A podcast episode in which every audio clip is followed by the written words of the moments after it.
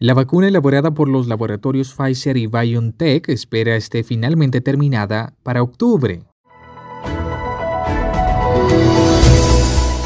El presidente de Estados Unidos, Donald Trump, sugirió un posible aplazamiento de las elecciones presidenciales, destacando los riesgos de fraude. Colombia encabeza lista mundial de ambientalistas asesinados según el estudio de Global Witness, que reporta la cifra más alta desde el 2012.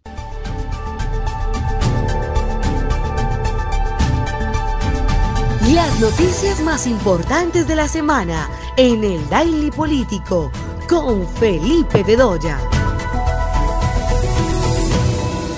Bienvenidos al Daily Político. Yo soy Felipe Bedoya. Hoy es sábado primero de agosto y este es un resumen informativo de los hechos más destacados de la semana en Colombia y el mundo. La vacuna de la farmacéutica estadounidense Pfizer y la alemana BioNTech entró en la fase 3 de pruebas como respuesta a la COVID-19. Con este anuncio, las compañías se fijaron como objetivo tenerla lista para octubre siempre y cuando se demuestre en la fase final que es eficaz contra este coronavirus y reciba además los permisos de las autoridades sanitarias. Pfizer y BioNTech comenzaron el ensayo de su vacuna experimental en etapa avanzada en humanos en hasta 30.000 participantes de entre 18 y 85 años en 120 zonas de todo el mundo, incluidas 33 estados de Estados Unidos, Alemania, Argentina y Brasil. El jefe de Asuntos Científicos y Médicos para América del Norte de la División de Vacunas Pfizer nos explica. Es aquella que presenta el mejor perfil de inmunogenicidad, es decir, la mayor cantidad calidad de anticuerpos y de respuesta de células, y también el mejor perfil de tolerabilidad, es decir, de menor cantidad y severidad de efectos adversos. Y estamos confiados de que este estudio de fase 3 nos va a permitir tener una vacuna disponible para ser utilizada antes de fin de año no solo en los Estados Unidos, sino en todos los países del mundo que la necesiten y cuando los pacientes la necesiten. De tener éxito, planean suministrar hasta 100 millones de dosis para finales del 2020 y unas 1.300 millones de dosis para finales del 2021. Por otro lado, la farmacéutica Moderna, fundada en 2010 y sin ningún producto en el mercado, comenzó el lunes pasado la última fase de ensayos de vacuna en Estados Unidos y es una de las cuatro compañías en el mundo que ha alcanzado esta etapa. El presidente de Estados Unidos, Donald Trump, sugirió por primera vez a través de Twitter un posible aplazamiento de las elecciones presidenciales, destacando los riesgos de fraude relacionados, según él, con la pandemia del COVID-19. Con el sistema universal de voto por correo, las de 2020 serán las elecciones más fraudulentas e imprecisas de la historia.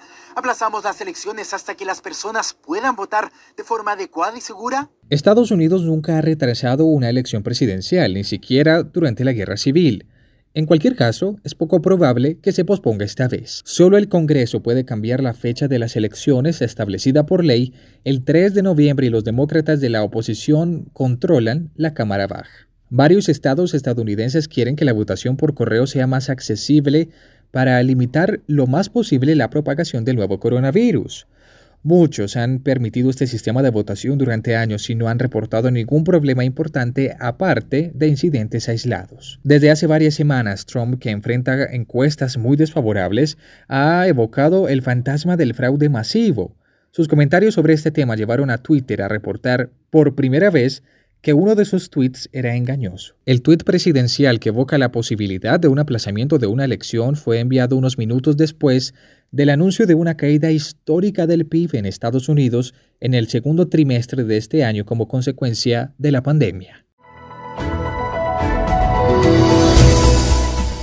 En el nuevo informe titulado Defendiendo el Mañana, presentado por la ONG británica Global Witness, Colombia se ubicó por primera vez como el país con más líderes ambientales asesinados, con 64 muertos en 2019, la cifra más alta registrada en los últimos ocho años en cualquier país. Los líderes más victimizantes fueron los que se dedicaban a las causas mineras y relacionadas con la agricultura a gran escala, con 34 muertos de personas enfocadas en este tema, 60% más que en el 2018. Me encantaría tener noticias más alentadoras, pero la verdad es que este año, eh, desde Global Witness, eh, vemos eh, una, la cifra más alta de personas asesinadas en la defensa de la tierra y el medio ambiente a nivel global.